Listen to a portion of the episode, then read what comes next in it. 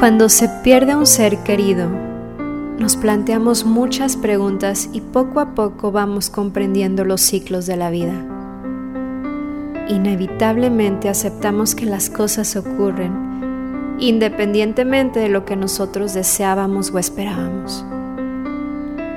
Pienso que lo natural es nacer y morir, pero cuando a un ser querido le llega la hora, sea como fue, parecemos no estar preparados, como si fuera algo que nunca pudiera ocurrir, como si estuviera ajeno a nuestra situación de humanos.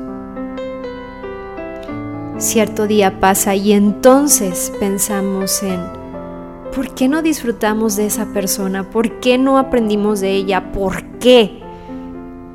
Hay muchas preguntas, pero la respuesta está muy clara Vive con plena conciencia cada segundo, disfruta cada paso de la vida y acepta todo lo que ocurra con alegría y buen carácter. Hay otros mecanismos de respuesta como la culpabilidad, la depresión, el suicidio, pero no son opciones alejadas del sentido común y éstas nos pueden llevar por caminos de descubrimiento que son innecesarios.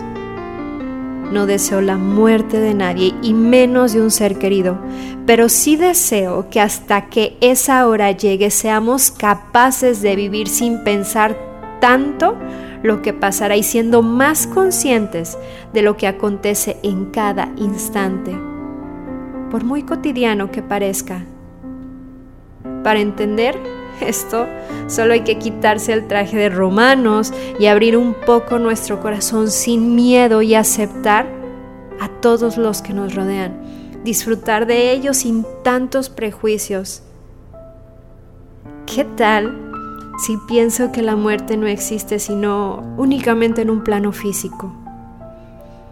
Ello me provoca una pérdida del miedo a vivir la vida, sin tapujos, aprovechando cada respiración hasta que por suerte, porque Dios quiera o porque simplemente tenga que hacer así, yo muera.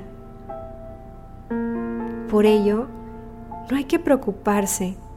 No cabe duda que tras la muerte para las grandes personas están reservados los grandes lugares.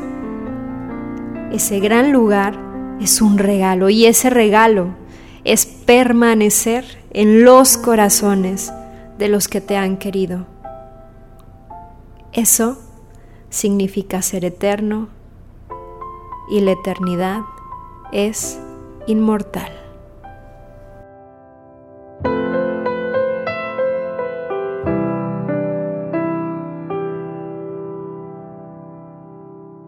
Te comparto esta reflexión. Mi nombre es Jessie Goizueta y recuerda, eso que tú quieres, levántate y haz que suceda.